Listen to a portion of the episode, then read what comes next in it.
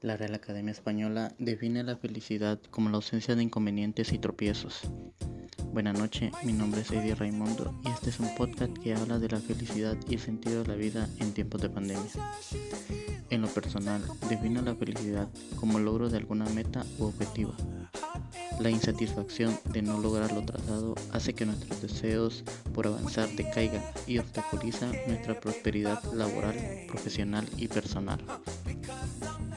Existen muchas maneras de encontrarle sentido a la vida y esta es muy subjetiva, ya que las opciones pueden ser variadas.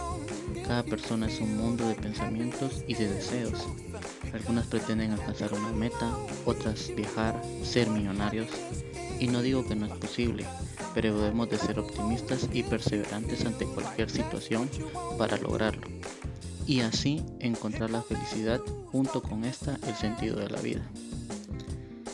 Durante esta época de pandemia, mis actividades sociales se han visto reducidas y principalmente las que son parte de mi diario vivir, como por ejemplo conocer a personas que pueden mejorar mis habilidades y pensamientos laborales, ir a visitar clientes como parte de mi trabajo, la universidad como parte de mi formación profesional.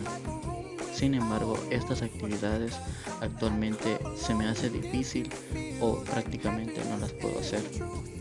Para esto tengo una solución bastante sencilla o fácil y es motivarme a mí mismo.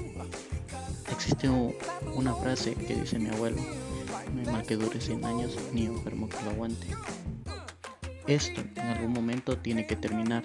No, no sabemos si estaremos con vida o no para cuando eso suceda, pero debemos de seguir adelante como, ni como si nada ni nadie nos pudiera detener mejorar como persona, ya que deja muchas enseñanzas, valorar las pequeñas cosas que nosotros creemos insignificantes, abrazar y besar a nuestros amigos, familiares, ya que no sabemos cuándo podría ser la última vez que los volvamos a ver.